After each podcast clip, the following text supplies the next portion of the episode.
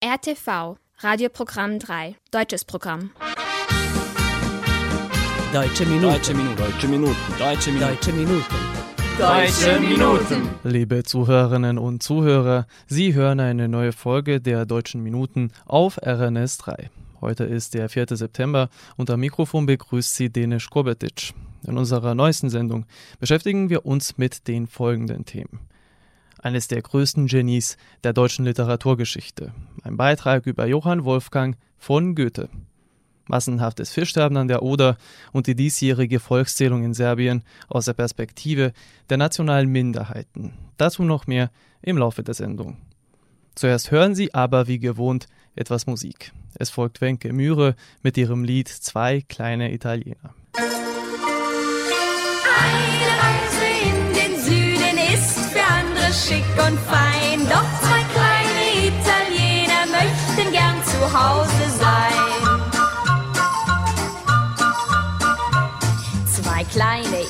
Italiener, die träumen von Napoli, von Tina und Marina. Die warten schon lang auf sie, zwei kleine Italiener, die sind so allein. Eine Reise in den Süden ist für andere schick und fein. Doch die beiden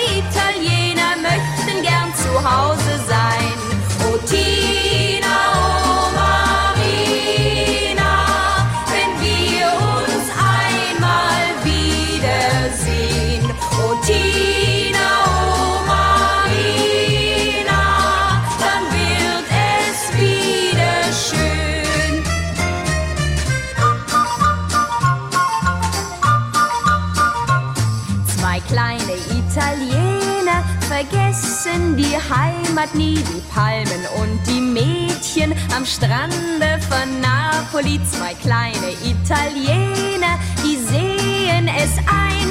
Eine Reise in den Süden ist für andere schick und fein. Doch die beiden Italiener möchten gern zu Hause sein. Oh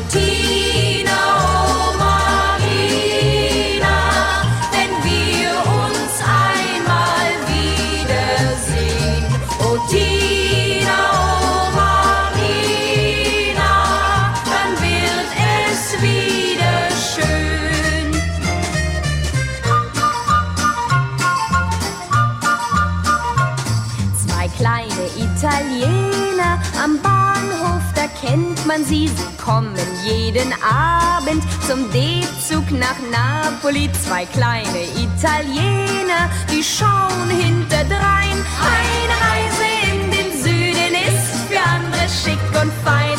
Doch die beiden Italiener möchten gern zu Hause sein. Oh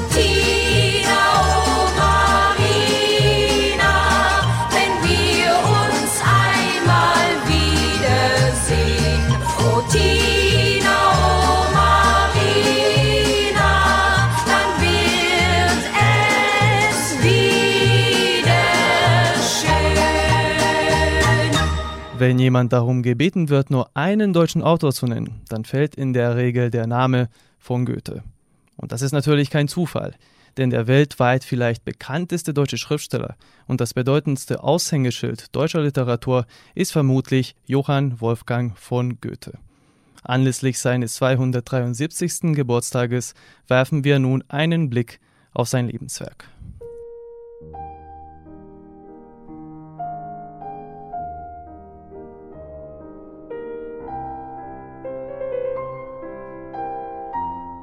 Goethe wurde am 28. August 1749 als Sohn des Juristen Johann Caspar Goethe und seiner Frau Katharina Elisabeth in Frankfurt am Main geboren.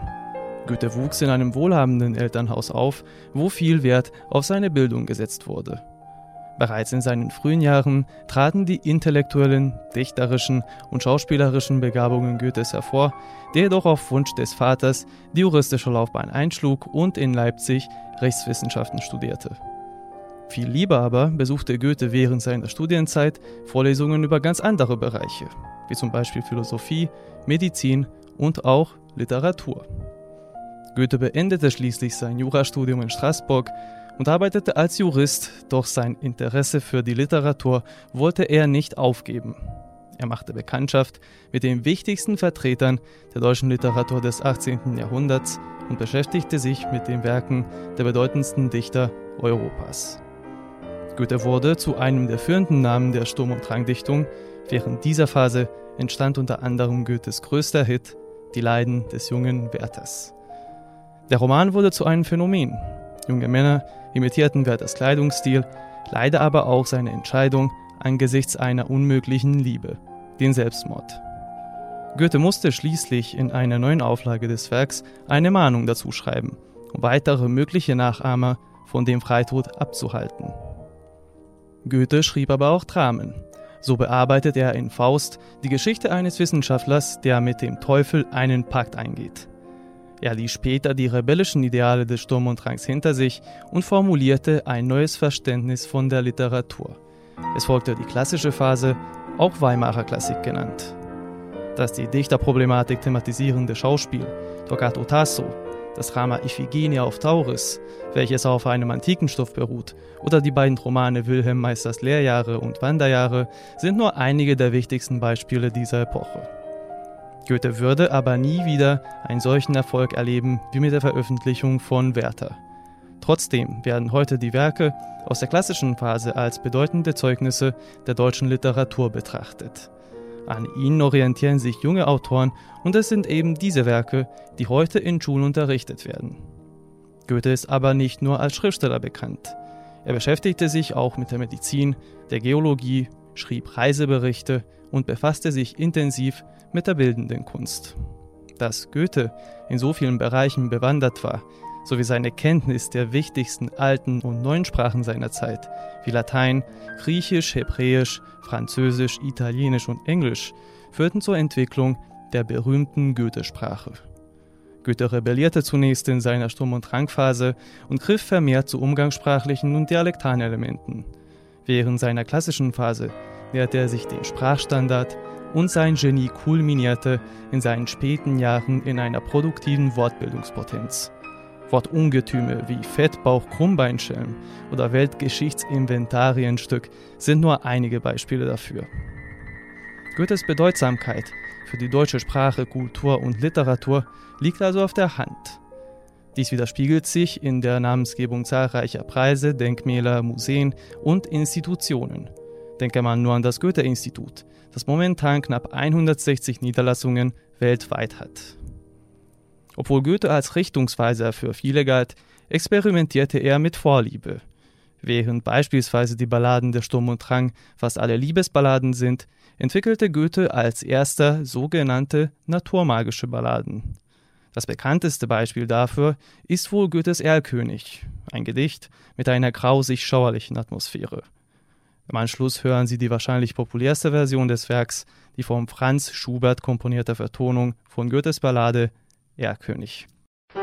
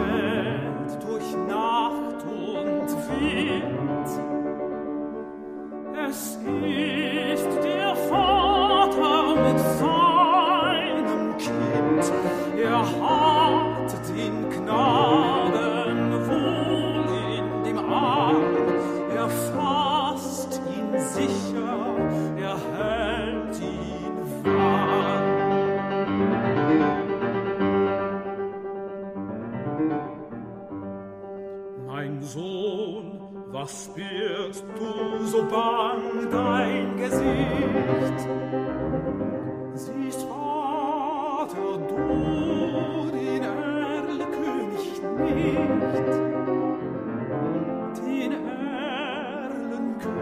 schöne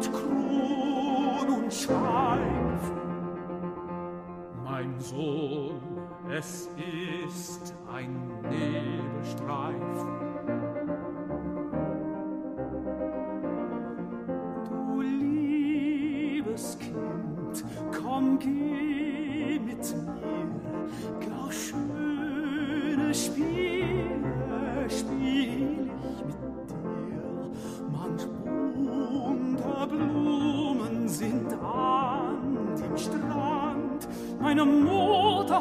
Manch gülden gewandt.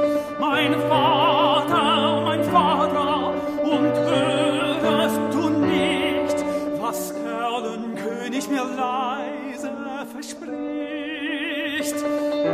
Sei ruhig, bleibe ruhig, mein Kind, in dürren Blättern säuselt der Wind willst, feiner Knabe, mit mir gehen. Meine Töchter sollen dich warten schön. Meine Töchter führen die nächtlichen Rhein und wiegen und tanzen und singen dich ein. Sie wiegen und tanzen und singen dich ein. Mein Vater, mein Vater,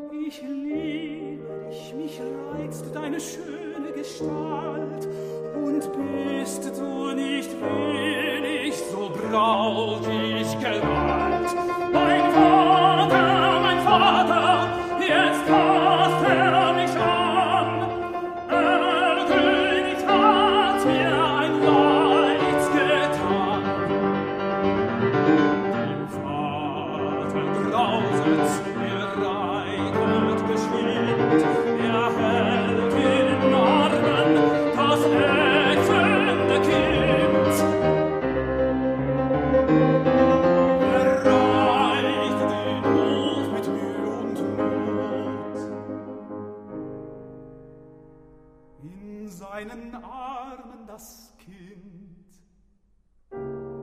war tot.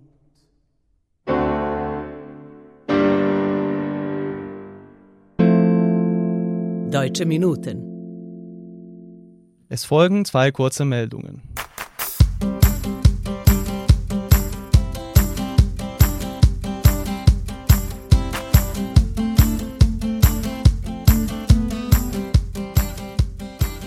An der Oder ist es zu einem massenhaften Fischsterben gekommen.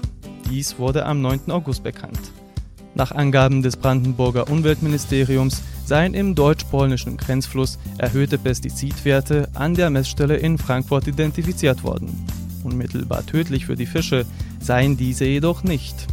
Man gehe davon aus, dass es zum Massensterben durch das Zusammenwirken mehrerer Faktoren gekommen sei. Laut Expertenmeinungen sei die Kombination aus einem hohen Salz- und Pestizidgehalt verbunden mit Niedrigwasser, hohen Temperaturen und einer giftigen Algenart der Auslöser. Bewiesen ist dies aber noch nicht.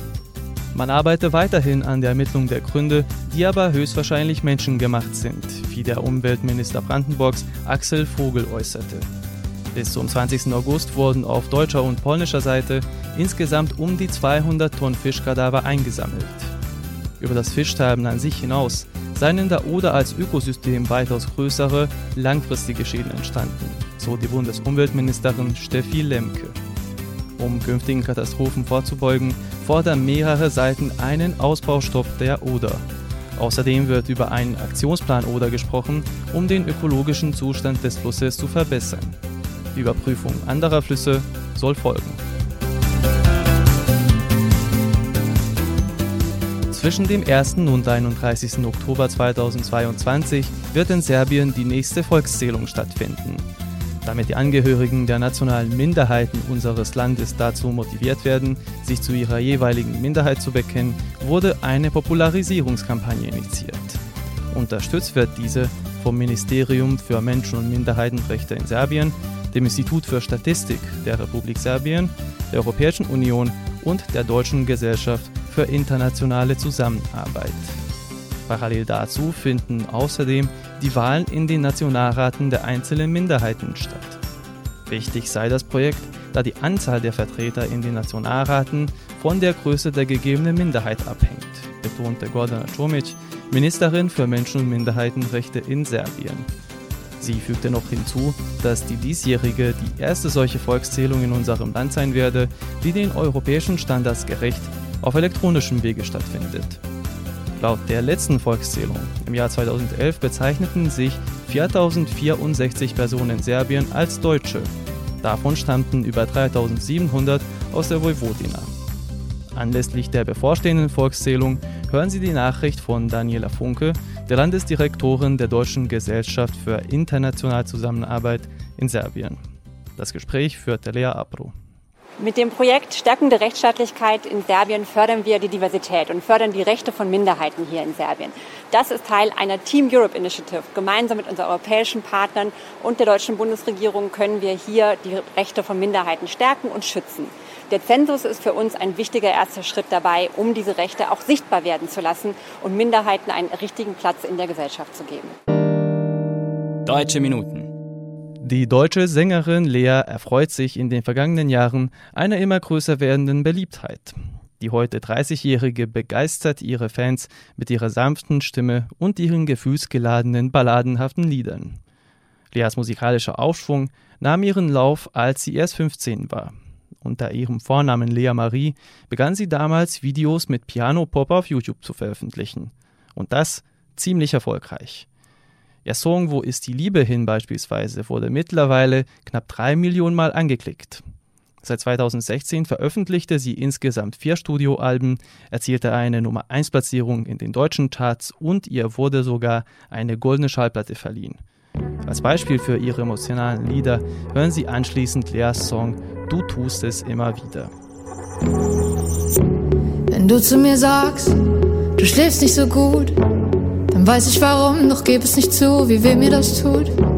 Eine Woche danach, wir sprühen vor Glück, bis ich dich küsse und merke, du bist woanders als ich. Ich weiß nicht, wie ich's ändern kann, dass hier alles auffällt, doch ich halt fest daran.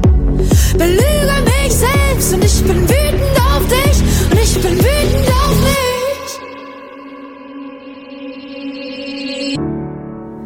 Ich glaube, dass du sie noch liebst,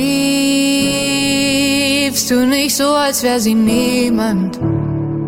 Du sagst, du denkst nicht mehr an sie, aber du tust es immer wieder. Ich hab Angst, dich zu verlieren, seit ich es zum ersten Mal zum ersten Mal gespürt hab. Du sagst, du denkst nicht mehr an sie,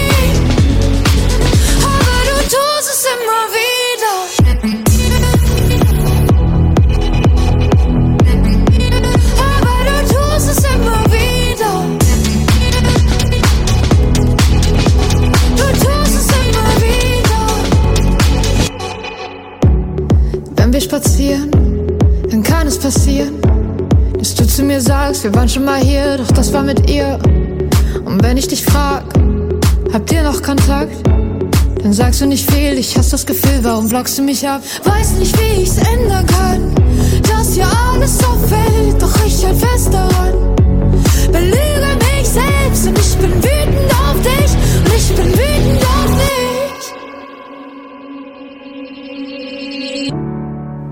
Ich glaube, dass du sie noch liebst, du nicht so, als wäre sie niemand. Du sagst, du denkst nicht mehr an sie,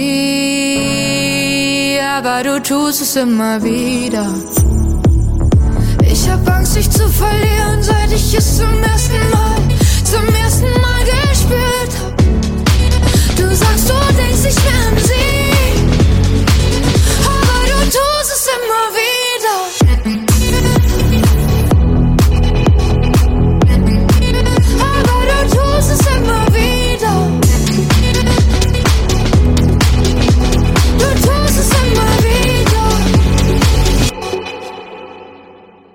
Deutsche Minuten. Der niederländische Showmaster, Sänger und Schauspieler Rudi Carell war ein wahres Wunderpaket der Unterhaltungsindustrie. Der 1934 in Alkmaar in den Niederlanden geborene Carell war vor allem für seine unterhaltsamen Showsendungen bekannt. Diese realisierte er zunächst auf Niederländisch, er war aber auch im deutschen Fernsehen sehr berühmt. Dass er eines Tages zum Entertainer wird, stand schon ziemlich früh fest. Seinen ersten Auftritt als Ansager und Showmaster hatte er an seinem 14. Geburtstag während eines Schulabends in seiner Geburtsstadt. Die Lokalzeitungen schrieben danach über einen Höchstgrad an Professionalität in seinem Auftreten. Zu seinem ersten Engagement als Berufskünstler kam es in seinem 19. Lebensjahr durch eine glückliche Fügung. Rudis Vater, André Carrel, der ebenfalls Unterhaltungskünstler war, wurde damals für eine Betriebsveranstaltung angefragt. Leider war er jedoch an dem Tag schon gebucht. Sein Sohn Rudi schlug daraufhin vor, dass er die Aufgabe übernimmt, da er die Produktion seines Vaters auswendig kenne. An diesem Abend trat er zum ersten Mal unter dem Künstlernamen Rudi Carrel auf. Es wurde zu einem so großen Erfolg, dass er von den positiven Rückmeldungen beflügelt die Rudi Carrels Kabarettgesellschaft gründete. Ab 1953 hatte er mehrere Auftritte, was auch den Beginn seiner großen Karriere markierte. Im niederländischen und deutschen Fernsehen hatte er mehrere eigene Produktionen.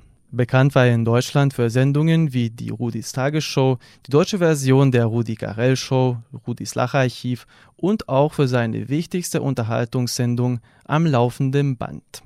Kurz vor seinem Lebensende wurde Carell im Alter von 70 Jahren mit Lungenkrebs diagnostiziert. Wie so vieles in seinem Leben nahm er auch die Krankheit gelassen und sagte seinen Kindern, ich habe alles gehabt, ich habe in meinem Beruf alles erreicht, ich hatte ein tolles Leben. Wenn ich morgen tot umfalle, dann ist das auch okay. Am 7. Juli 2006 verstarb Rudi Carell in einer Klinik in Bremen. Als kleine Erinnerung an sein Lebenswerk und passend zum Ende des Sommers hören Sie nun die bekannteste deutsche Musikproduktion von Rudi Carell, das Lied Wann wird's mal wieder so richtig Sommer.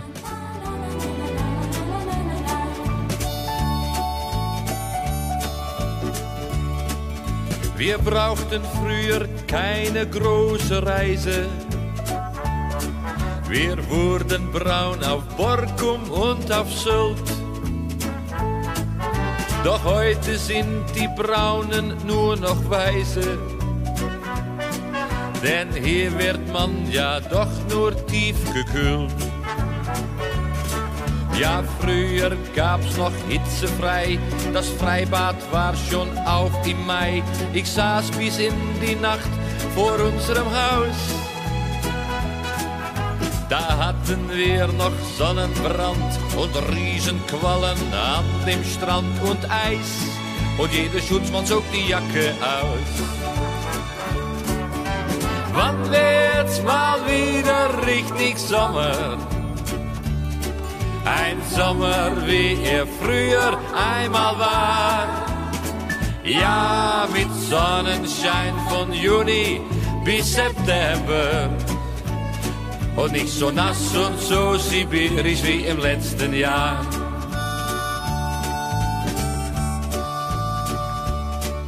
Und was wir da für Hitzewellen hatten,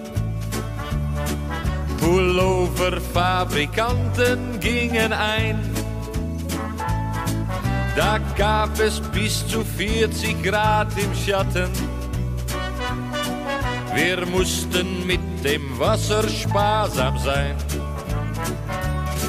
Die Sonne knallte ins Gesicht, da brauchte man die Sauna nicht. Ein Schaf war damals froh, wenn man es schor. Es war hier wie in Afrika, wer durfte, machte FKK. Doch heut, heut summen alle Mücken laut im Chor. Wann wird's mal wieder richtig Sommer? Ein Sommer, wie er früher einmal war. Ja, mit Sonnenschein von Juni bis September. Und nicht so nass und so sibirisch wie im letzten Jahr.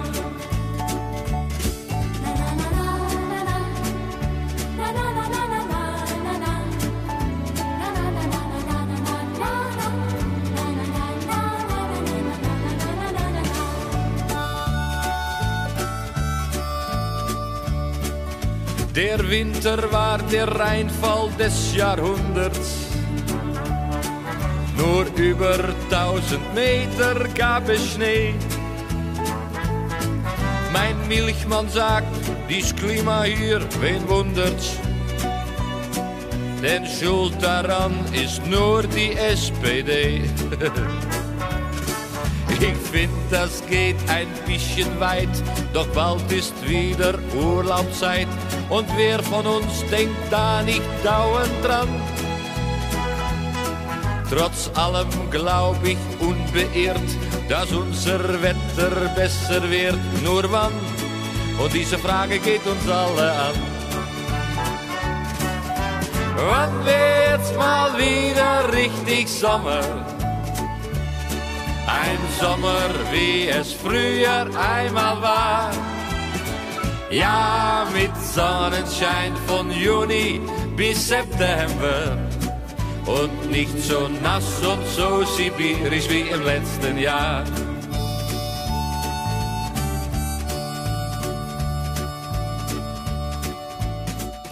Deutsche Minuten. Damit kommen wir zum Schluss der heutigen Sendung. Ich hoffe, dass Ihnen die letzte halbe Stunde gefallen hat.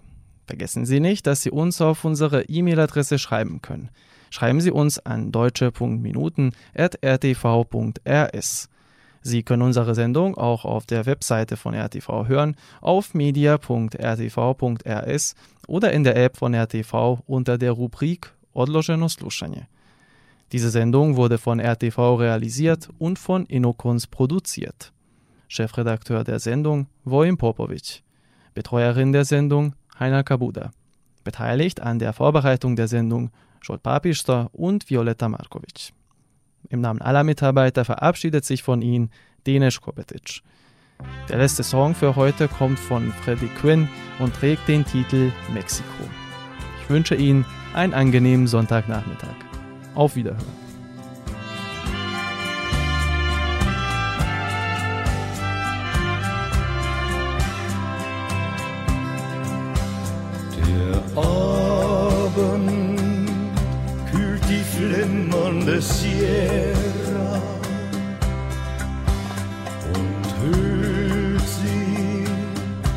In Dunkelheit ein.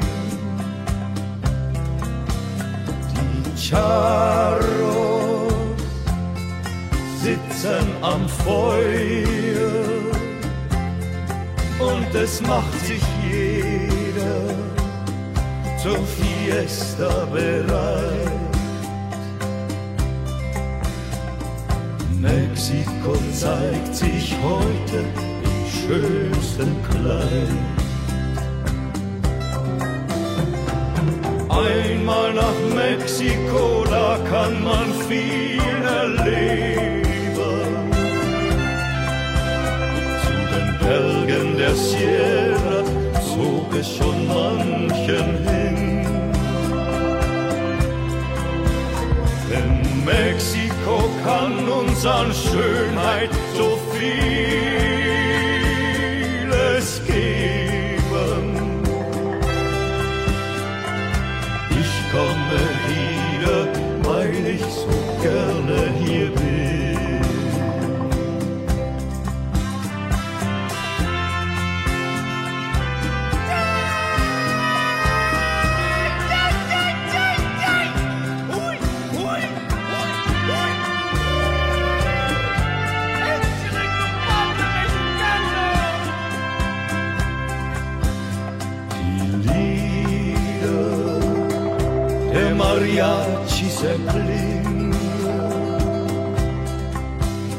Der Morgen ist noch so weit. Senoritas mit schwarzbraunen Augen tanzen um das Feuer vergessen die Zeit. Mexiko zeigt sich heute im schönsten Kleid. Einmal nach Mexiko, da kann man viel